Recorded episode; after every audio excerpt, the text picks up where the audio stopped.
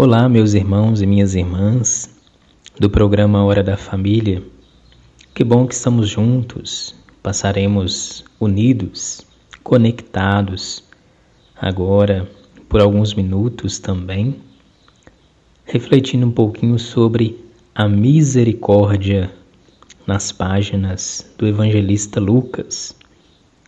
No ano C da liturgia da igreja, ela nos convida a refletir sobre o Evangelho de Lucas. Sabermos o que nosso Senhor Jesus Cristo tem para nos convocar, tem para nos ensinar nessas páginas benditas deste evangelista. Ele que, como um apurado investigador, consegue somar nas suas páginas elementos, situações, realidades concretas da pregação e do ministério de Jesus Cristo. Saberemos quem são os destinatários da misericórdia, porque Lucas escreve do modo como escreve e qual o objetivo principal da pregação de nosso Senhor Jesus Cristo, segundo o evangelista Lucas. Que eu e você possamos tirar de proveito deste momento de reflexão, mas também um momento orante, aquilo que é necessário para a nossa vida, aquilo que é necessário para os momentos corriqueiros da nossa história de fé. Que o Senhor possa estar conosco, nos conduzindo e nos ajudando a discernir o caminho, a discernir na nossa vida concreta os momentos, as situações que agradam ao coração do Pai. Fique conosco medite conosco para que juntos cheguemos também ao objetivo principal deste programa, que é nos conduzir a um momento de oração. Claro, de reflexão, mas de mergulho no amor e na misericórdia de Deus. Está conosco também o seminarista Vinícius que muito nos ajudará também com a sua participação. E assim, unidos na fé, mergulhados nas Escrituras Sagradas, nós vamos tentando dar testemunho dessa palavra bendita, dessa palavra misericordiosa, que é a própria pessoa de nosso Senhor Jesus Cristo. Saberemos também, pelas canções que passaremos, os mistérios divinos, como eles são escondidos, não é? Nas pequenas coisas, no dia a dia. Os compositores que nos ajudarão em suas canções nos mostrarão isso, como que Deus se transborda em amor também pela poesia, pela música. Então, continuemos unidos e que a misericórdia do Senhor nos alcance, como vai dizer a canção a seguir. Bem-aventurados os misericordiosos, porque de Deus alcançarão misericórdia.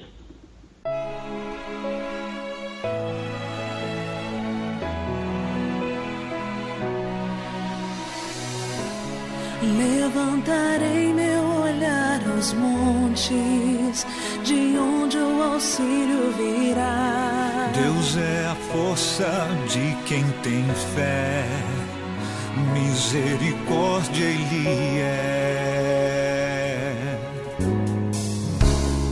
Quando erramos, Ele é por nós, mostra-nos o colo do Pai com seu sangue libertador.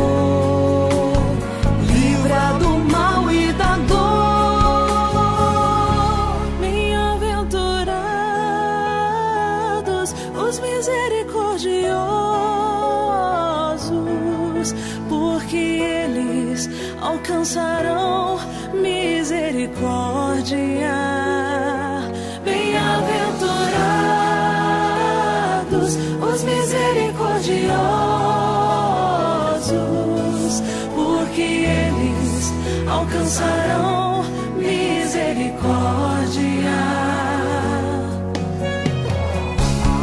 Sem seu perdão quando eu cair, quem poderá Se Deus perdoa, quem somos nós para não perdoar? Bem-aventurados os misericordiosos, porque eles alcançarão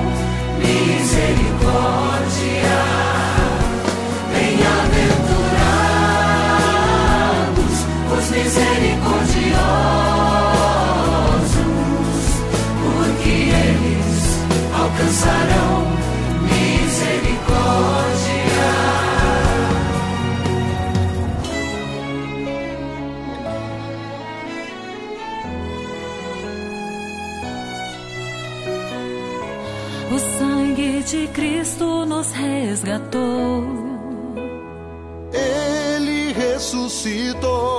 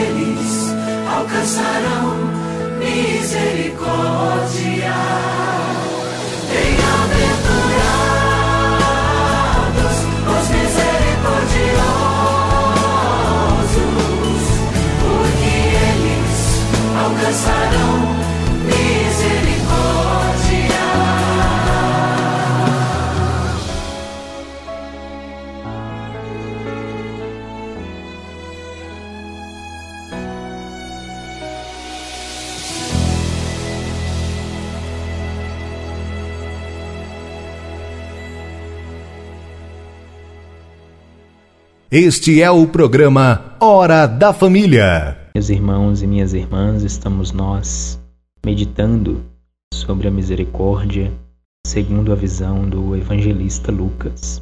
Ele que depois de constatar que muitas pessoas tentaram escrever algumas coisas sobre Jesus, e agora ele, endereçando os seus escritos a Timóteo, um fiel amigo, ele agora junta tudo aquilo que ele ouviu e viu também, porque foi testemunha íntima do próprio Cristo, como seu fiel discípulo e seguidor. Lucas então vai juntar tudo aquilo que ele conseguiu de provas com relação ao Cristo Senhor. É bom que entendamos que a misericórdia é uma palavra que vai aparecendo nas entrelinhas do Evangelho de Lucas mas também vai convidando aquele que lê esse escrito, essa palavra de vida e de salvação, vai provocando a cada um que se debruça sobre essas páginas para que também este se abra à verdade e à realidade da salvação que é concedida na pessoa de Jesus. Poderíamos nos perguntar, não é, por que Lucas escreve? Porque ele sentiu a necessidade, então, de passar adiante também para outras pessoas aquela experiência, aquela realidade salvífica que ele experimentou. Então, por isso, ele vai nos dar os personagens dentro do seu evangelho, mas que foram pessoas que realmente viveram nessas terras benditas desse planeta, esse mundo que Deus criou. Poderíamos dizer que são destinatários da pregação, destinatários do amor e da misericórdia de Deus. Podemos ver que Maria, já com o cântico, o Magnífica, no capítulo 1, do versículo 46 ao 56, Maria vai cantar a verdade do amor de Deus na sua vida e na vida dos pequenos, dos oprimidos, dos desvalidos.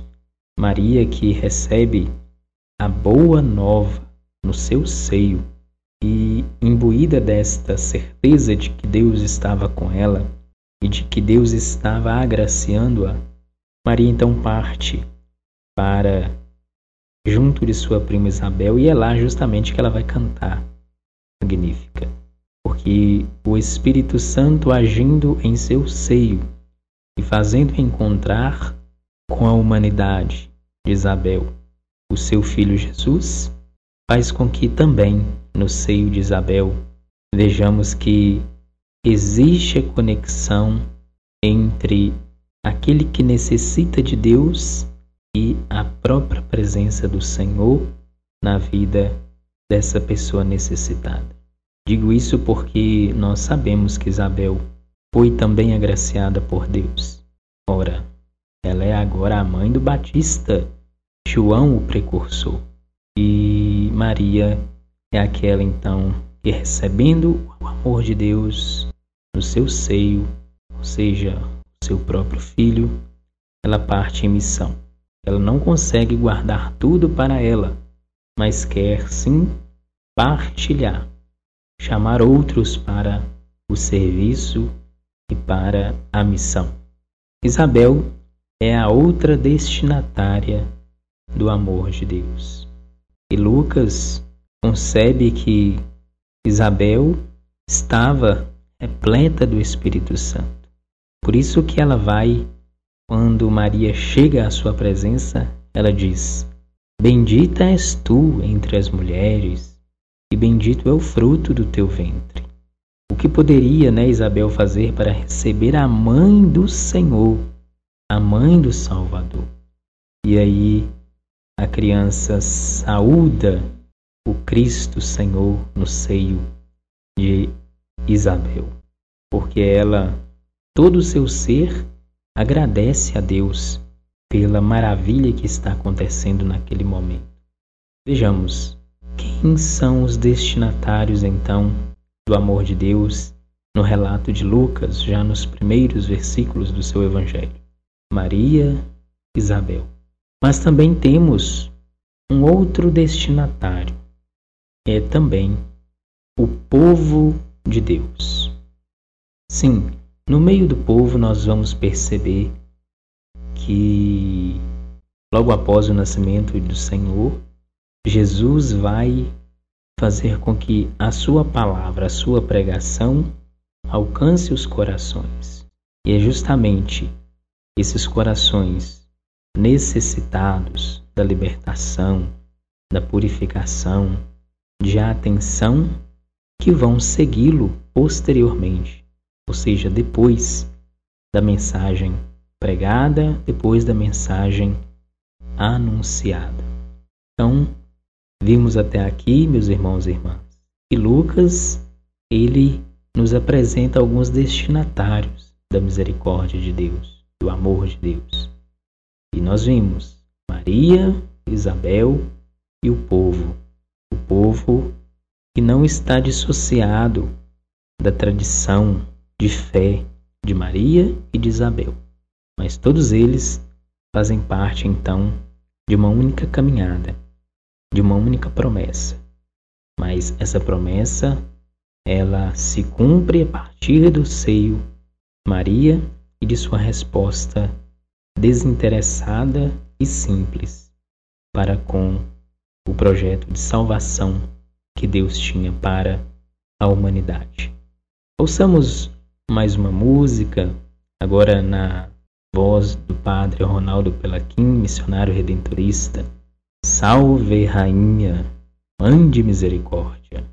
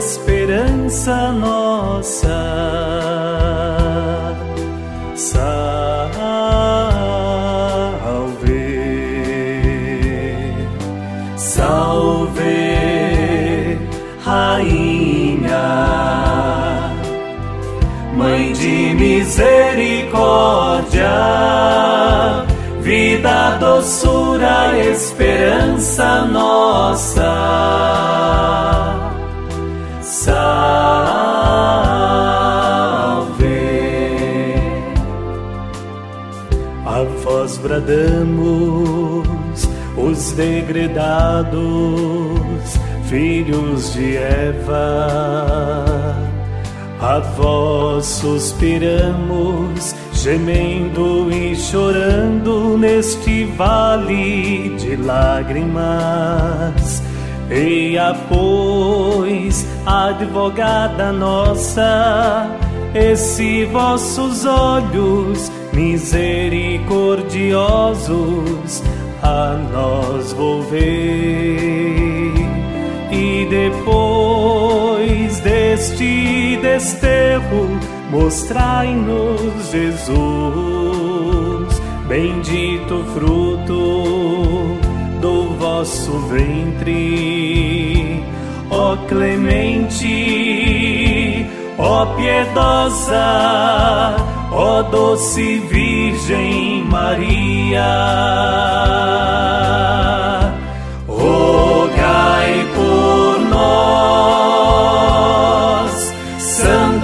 Mãe de Deus, para que sejamos dignos das promessas de Cristo.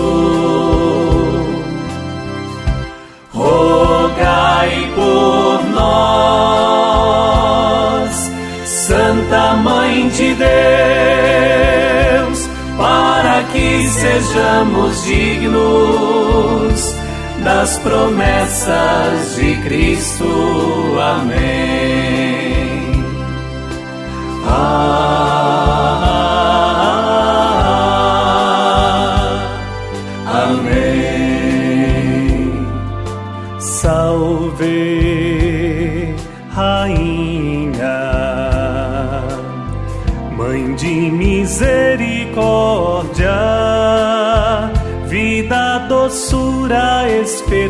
esperança nossa. Salve,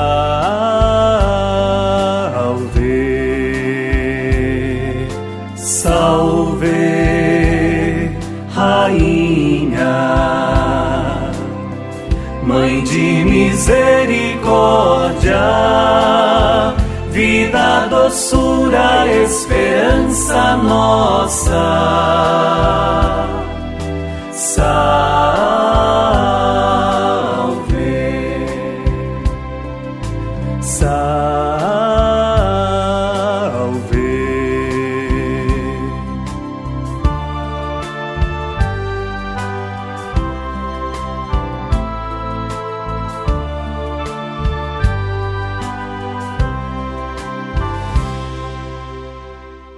Este é o programa Hora da Família.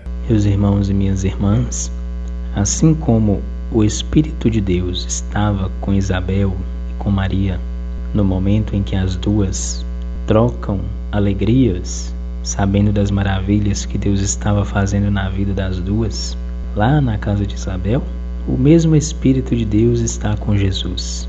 Nós podemos perceber essa verdade no capítulo 4, versículo 18 a 19 do Evangelho de Lucas. O Espírito do Senhor está sobre mim, pois ele me ungiu para anunciar o Evangelho aos pobres. Enviou-me para proclamar a liberdade aos presos e aos cegos a visão, para pôr em liberdade os oprimidos e proclamar um ano do agrado do Senhor. Vejamos que Jesus ele é ungido. O Espírito de Deus está com ele. Na literatura bíblica, aquele que é ungido recebe não só a pertença a alguém, e no caso de todos os servos de Deus vão pertencer a Deus, mas também recebem uma responsabilidade, uma missão. E Jesus recebeu também uma missão: proclamar a liberdade, proclamar que os cegos voltarão a enxergar, proclamar que os oprimidos vão ser libertos. E tudo isso vai acontecer porque Deus é misericórdia. Deus se faz próximo do seu povo porque veio habitar no meio dos homens. Porque Maria disse sim a Deus e recebeu Jesus, o Filho de Deus. Então, tudo isso vai acontecer dentro de um projeto de amor e salvação que Lucas dirá que Jesus proclamará um ano do agrado do Senhor. Não é um ano como nós pensamos que acontece de 365 ou 366 dias, mas o ano da graça do Senhor significa que a misericórdia do Senhor alcançará todos aqueles que necessitarem da presença de Deus. Então quer dizer que a misericórdia do Senhor não encontra limites, não tem limites. É claro que sabemos que nós, seres humanos, podemos colocar empecilhos na ação de Deus, podemos colocar limites e obstáculos, mas mesmo com essas evidências, nós somos agraciados com a presença libertadora e amorosa do nosso Deus. Depois, meus irmãos e irmãs, que Jesus proclama essas verdades na sinagoga, o evangelista Lucas diz que todos estavam com os olhos fixos em Jesus, porque ficaram admirados com a sua autoridade em proclamar aquele texto que também remonta ao profeta Isaías. Acontecerão depois algumas coisas que vão amarrando toda a trama do Evangelho de Lucas. Depois que Jesus sai da sinagoga, depois de ter proclamado essas palavras libertadoras, ele começa a curar. Exemplo, nós podemos pegar o homem possuído na sinagoga, mas também a sogra de Pedro que é curada por Jesus. E depois dessas duas situações de libertação, nós vemos que o povo quer aprisionar a pregação de Jesus. Mas ele diz que é preciso ir em todos os cantos em todas as direções. Isso lá no capítulo 4, versículo 42 em diante. E no 43, ele, porém, disse-lhes: Eu devo anunciar o evangelho do reino de Deus também a outras cidades, pois é para isso que fui enviado. Então Jesus já estabelece aqui a universalidade da salvação, a salvação que é destinada a todos e não somente aquele grupo que foi contemplado com a cura e com o milagre, mas a todos que chegarem perto de Jesus, ou que nem mesmo vão chegar, mas a graça e a misericórdia vão alcançá-los. Depois dessa chamada de atenção que Jesus dá na multidão, nós vemos que ele chama outros para ajudá-lo na pregação da Boa Nova. Aí nós vemos a vocação de Pedro no capítulo 5. E depois do chamado de Pedro, vamos continuar percebendo, segundo o evangelista Lucas, que Jesus continua curando. E aí temos o leproso, depois o paralítico. Veja que interessante. Lucas nos relata que a misericórdia de Deus está endereçada àqueles que sofrem, mas também àqueles que levam uma vida às vezes limitante de pecado, ou até mesmo uma vida muito monótona. Deus restaura não somente a vida, mas toda a história da pessoa. Então nós vemos agora a vocação de Mateus, no versículo 27 do capítulo 5. Por que isso? Porque Jesus tinha consciência de que, curando, multidões viriam atrás dele. E era preciso então que ele convocasse alguns para ajudá-lo na missão. Mas não porque ele haveria de cansar, mas porque seria bom ter emissários da graça. Era bom ter quem anunciasse a outros lugares, depois, é claro, da pregação do seu ministério. Vemos que a grande convocação de Jesus será já no mesmo capítulo 5, no versículo 33 ao 39, quando ele nos convidará ao verdadeiro jejum e à verdadeira vida nova.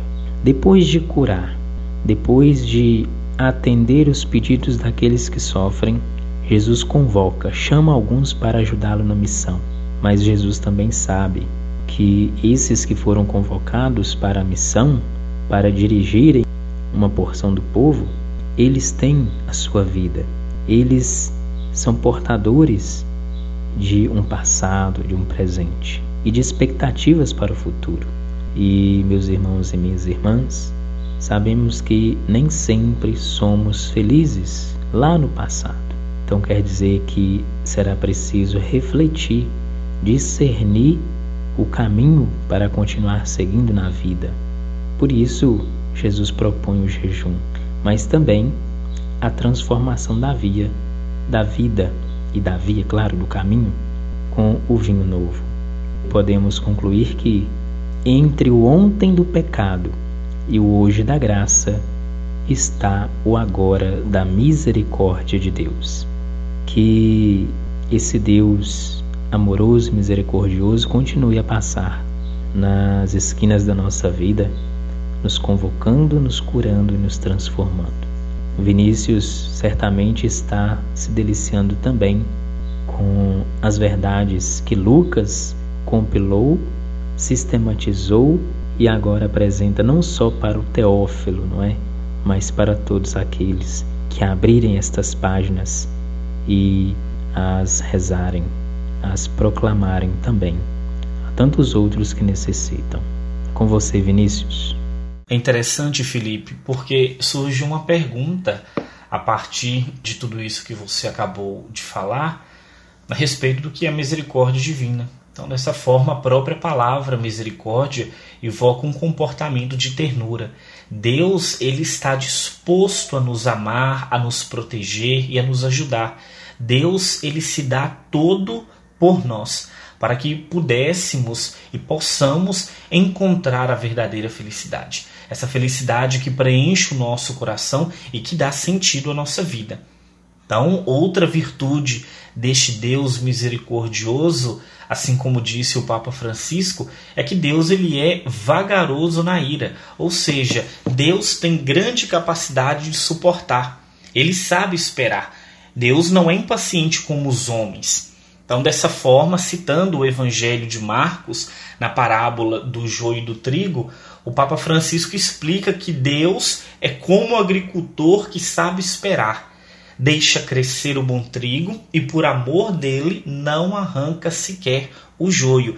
E isso nos faz lembrar da parábola do Pai misericordioso, daquele filho que pediu a parte que lhe cabia da herança. Arrependido por perceber que fez uma escolha errada, ele volta para casa e o pai o acolhe. Assim Deus faz conosco. Deus nos ensina e Deus nos acolhe. Deus nos acolhe em seu amor porque Deus tem um comportamento de ternura, de compaixão.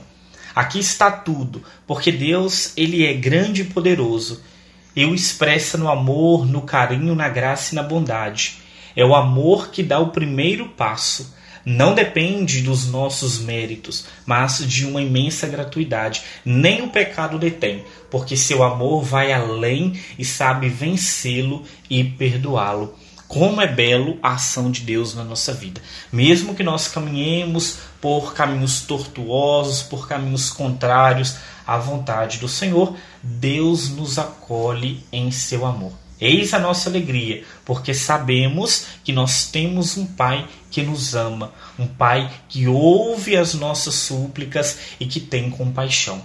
É interessante que o Papa Francisco, na sua bula Misericordiae Vultus, ele diz que precisamos sempre contemplar o mistério da misericórdia.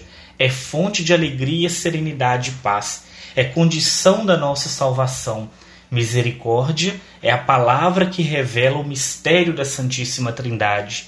Misericórdia é o ato último e supremo pelo qual Deus vem ao nosso encontro.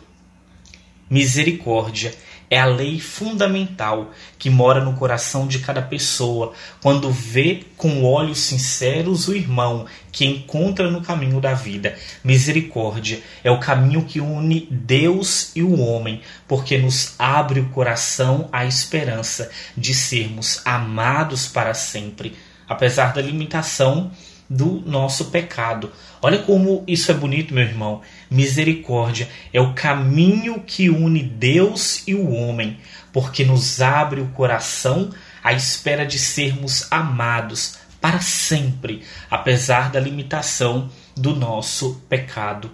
A misericórdia divina vem em socorro da miséria do homem. A misericórdia divina vem ao encontro e ao socorro da sua miséria, da minha miséria, das nossas limitações, dos nossos defeitos. Não tira de nós a nossa imperfeição, mas nos ajuda por meio da graça a encontrarmos verdadeiramente este caminho de relação com Deus, que arranca de nós este coração de pedra e nos dá um coração de carne, capaz de amar, amar assim como Deus ama.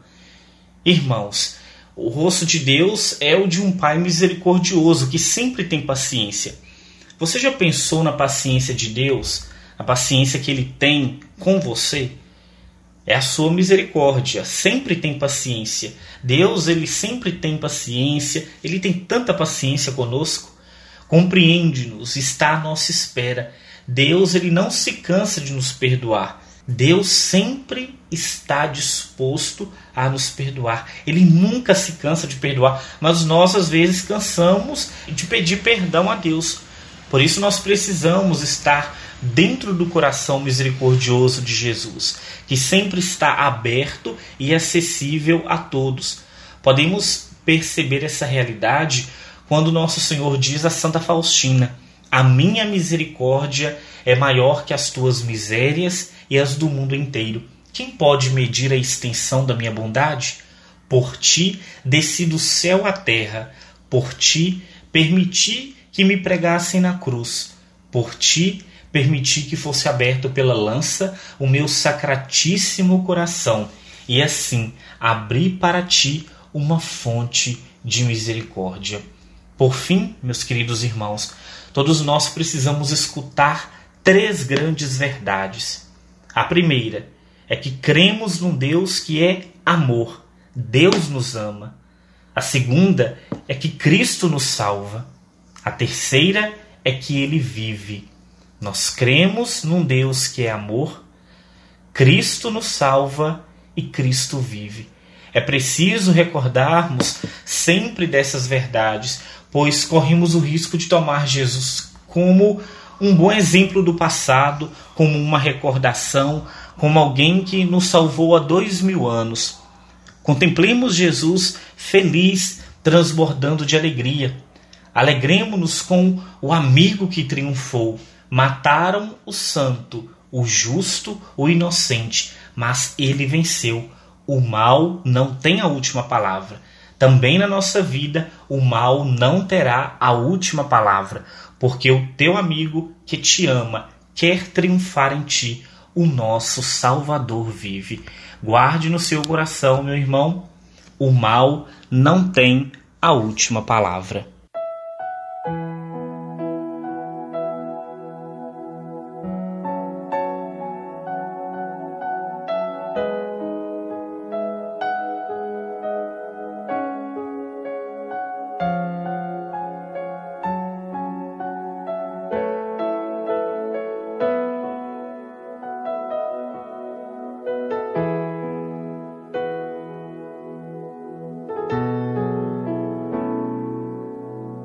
As coisas que o mundo oferecia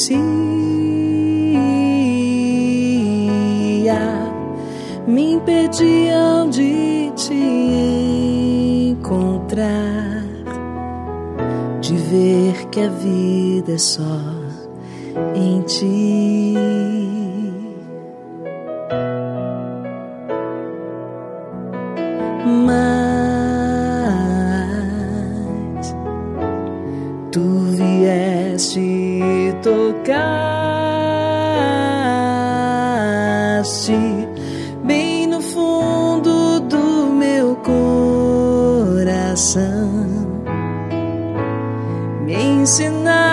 Te amar.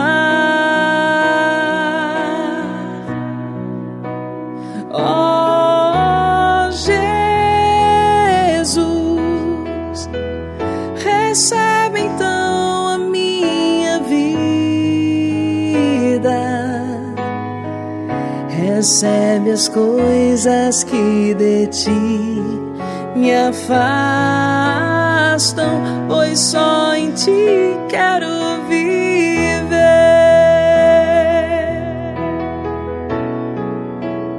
Oh Jesus,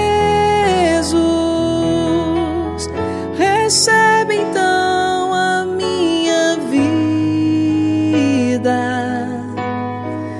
recebe as coisas que de ti me afastam, pois só em ti quero viver.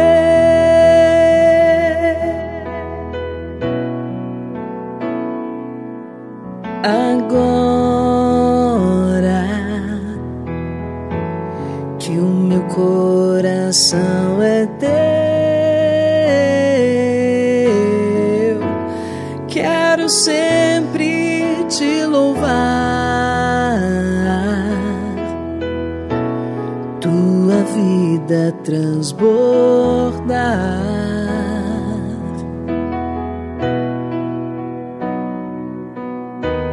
para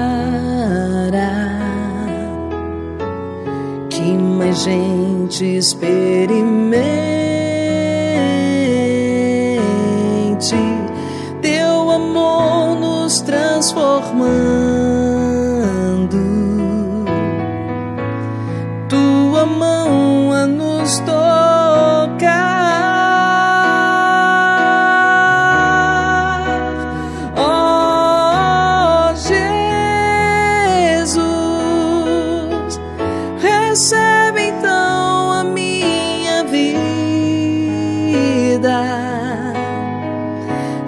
recebe as coisas que de ti me afastam,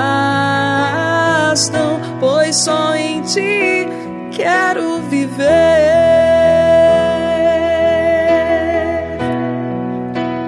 Oh Jesus, recebe então a minha vida, recebe as coisas que de ti me afastam, pois só em ti quero viver.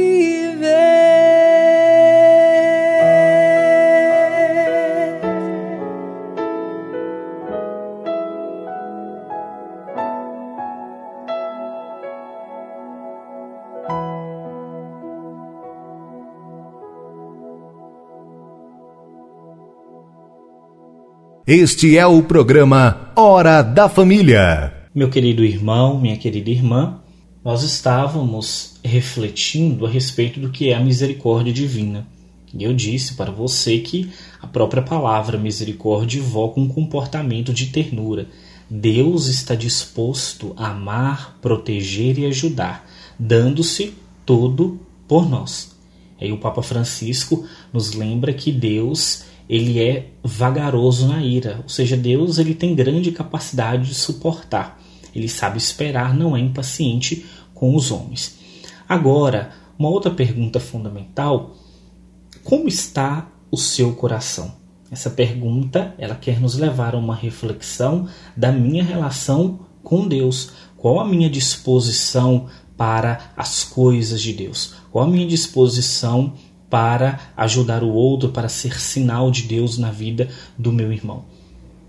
Mateus, no capítulo 6, versículos 19 e 21, diz: Não acumulem para vocês tesouros na terra, onde a traça e a ferrugem destrói, e onde os ladrões arrombam e furtam, mas acumulem para vocês tesouros no céu, onde a traça e a ferrugem não destroem, e onde os ladrões não arrombam nem furtam, pois onde estiver o seu tesouro, aí também estará o seu coração. Existe um ditado que diz: ninguém dá o que não tem. É um bom ditado que nos ajuda a ser conscientes de que para fazer algum bem no mundo, precisamos primeiro possuir esse bem em nosso interior. Assim, se queremos transformar o mundo, precisamos transformar primeiro o nosso próprio mundo interior. Então, agora eu quero contar para você uma pequena história para nossa reflexão. Certa manhã, um pai, muito sábio, convidou seu filho para um passeio no bosque. O filho rapidamente aceitou com todo prazer. Ele se deteve numa clareira e, depois de um pequeno silêncio, perguntou ao filho: Além do cantar dos pássaros, você está ouvindo mais alguma coisa? Apurou os ouvidos alguns segundos e respondeu: Estou ouvindo um barulho de carroça. Isso mesmo, disse o pai, é uma carroça vazia. Então, rapidamente, o filho perguntou ao pai: Como o senhor sabe que a carroça está vazia se ainda não a viu? Ora, respondeu o pai, é muito fácil saber que uma carroça está vazia por causa do barulho. Quanto mais vazia a carroça, maior é o barulho que faz. Então, meu querido irmão, a partir desta pequena história que serve para nos levar a uma reflexão muito mais profunda, é importante perceber que se o meu interior está confuso, essa confusão passará para fora, mesmo que tentemos escondê-la. Se estamos em paz conosco mesmos, essa paz também se transmitirá. Jesus, ele mesmo disse que de árvore boa saem frutos bons e de árvores más saem frutos maus ou que a boca fala do que o coração está cheio. Uma boa pergunta, então, de se responder é o que está no meu coração, como anda o meu coração, do que o meu coração está cheio. Os nossos assuntos, nossos interesses, a nossa maneira de ocupar o tempo podem ser fontes valiosas de informações sobre o nosso interior, sobre o que eu me sinto à vontade falando. Quais são os assuntos que me deixam desconfortáveis? E por que me deixam desconfortáveis? Uma vez que passamos a nos questionar e a buscar responder com sinceridade a esses questionamentos. Começamos a ser mais donos de nós mesmos. Começamos uma jornada que, para nós cristãos, precisa nos levar à conversão. Para preservar a pureza do nosso coração, é preciso fazer como canta o Padre Zezinho: amar como Jesus amou, sonhar como Jesus sonhou, pensar como Jesus pensou, viver como Jesus viveu, sentir o que Jesus sentia, sorrir como Jesus sorria. Dessa forma, na busca por um coração semelhante ao coração de Jesus, é preciso, como diz o Papa Francisco, tomar cuidado para não transformar a relação com Deus em algo mágico. e não numa autêntica experiência de fé. Lembrar sempre que a oração não é uma varinha de condão, mas um diálogo com Deus. Então jamais se esqueça, nos momentos de tribulação, nos momentos de angústia, nos momentos de desânimo, nos momentos de desespero, recorde-se sempre que o coração de Jesus é o trono da misericórdia. Meu irmão, o coração de Jesus é o trono da misericórdia. Que essa música agora ajude você a refletir a respeito do que está no seu coração, para que você não se torne uma carroça vazia, mas que esteja com o coração transbordando de felicidade por saber que o coração de Jesus é o trono da misericórdia.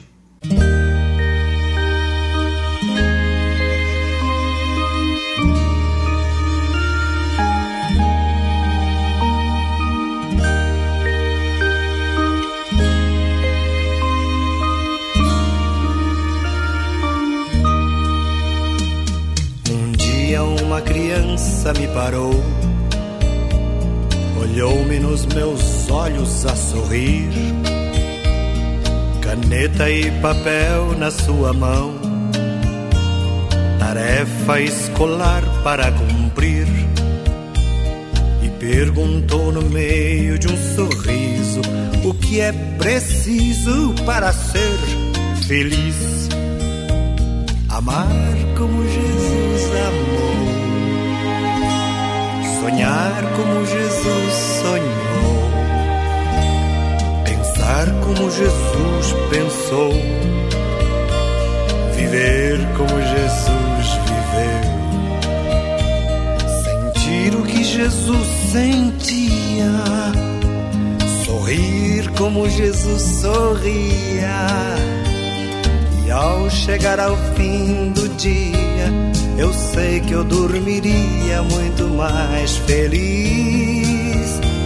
Sentir o que Jesus sentia, sorrir como Jesus sorria. E ao chegar ao fim do dia, eu sei que eu dormiria muito mais feliz.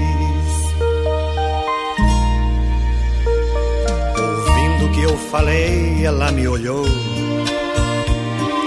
disse que era lindo que eu falei. Pediu que eu repetisse, por favor, mas não dissesse tudo de uma vez. E perguntou de novo num sorriso o que é preciso para ser feliz. Como Jesus amou, sonhar como Jesus sonhou, pensar como Jesus pensou, viver como Jesus viveu, sentir o que Jesus sentia, sorrir como Jesus sorria ao chegar ao fim do dia, eu sei que eu dormiria muito mais feliz. Sentir o que Jesus sentia, sorrir como Jesus sorria. E ao chegar ao fim do dia, eu sei que eu dormiria muito mais feliz.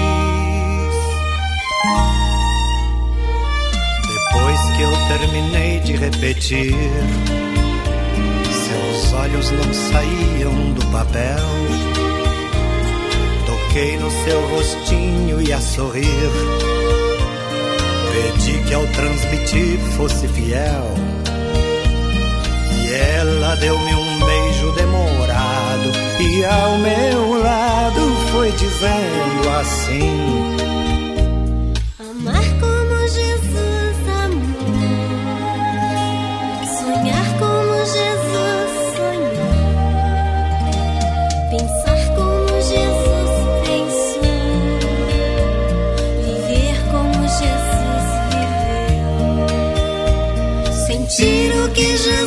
Sentia, sorrir como Jesus sorria. E ao chegar ao fim do dia, eu sei que eu dormiria muito mais feliz. Sentir o que Jesus sentia, sorrir como Jesus sorria. Ao chegar ao fim do dia, sei que eu dormiria muito mais feliz. E ao chegar ao fim do dia,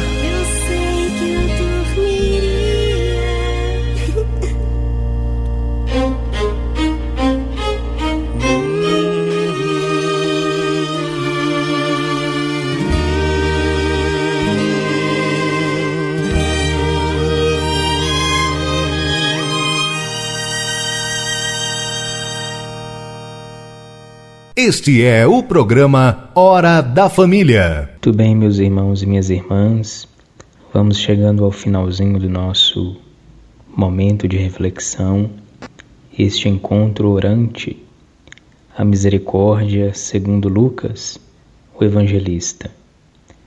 Muito obrigado pela companhia, que Deus nos abençoe e nos guie sempre na missão. Vinícius, muito obrigado, que Deus nos guie também no nosso caminho, no nosso itinerário vocacional. Forte abraço a todos, fiquemos todos com Deus. Meu querido irmão, minha querida irmã, a partir dessa nossa reflexão, nós chegamos à conclusão de que a misericórdia divina não deve ser vista como uma desculpa para se afastar do amor de Deus, mas sim para se aproximar cada vez mais. Qualquer pecado é menor que a misericórdia divina. Ninguém pode colocar um limite ao amor de Deus. Deus permanece na história da humanidade como aquele que está presente, que é próximo, providente, santo e misericordioso. Jesus sempre sente no fundo do coração uma intensa compaixão por cada uma das pessoas que sofrem e as resgata à medida que elas permitem. Cabe a cada ser humano se deixar ser alcançado pela mão de Deus, a fim de que seja também essa presença viva daquele que nos criou na vida do próximo. Terminamos por aqui a nossa hora da família, recordando sempre que o coração de Jesus é o trono da misericórdia. Caminhemos com os olhos fixos em Jesus, sabendo que nada nem ninguém poderá nos separar do seu amor, pois mais forte do que a morte é o amor. Peçamos assim a intercessão de Maria Santíssima, a estrela da evangelização, para que nos ajude a sentir sempre a misericórdia que brota do coração do seu Filho. Ave Maria, cheia de graça, o Senhor é convosco. Bendita sois vós entre as mulheres, e bendito é o fruto do vosso ventre, Jesus. Santa Maria, Mãe de Deus, rogai por nós, pecadores, agora e na hora de nossa morte. Amém. São José, rogai por nós. Nossa Senhora Aparecida, rogai por nós. Deus nos abençoe e nos guarde em seu amor. Em nome do Pai, e do Filho e do Espírito Santo. Amém.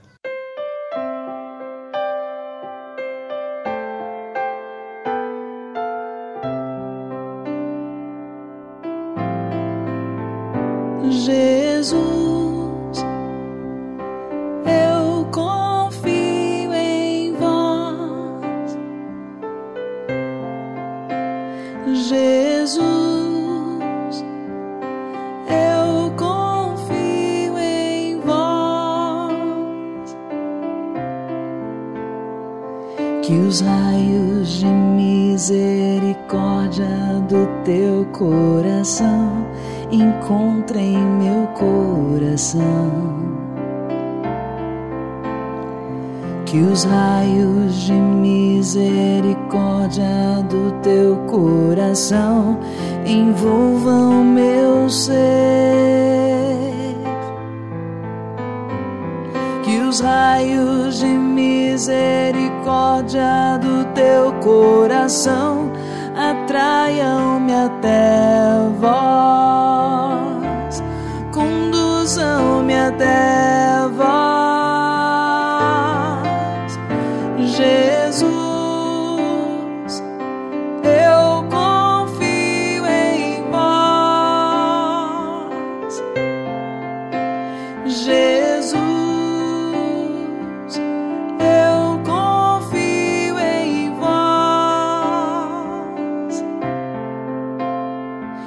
os raios de misericórdia do teu coração encontrem meu coração que os raios de misericórdia do teu coração envolvam meu ser. Raios de misericórdia do teu coração atraiam-me até vós,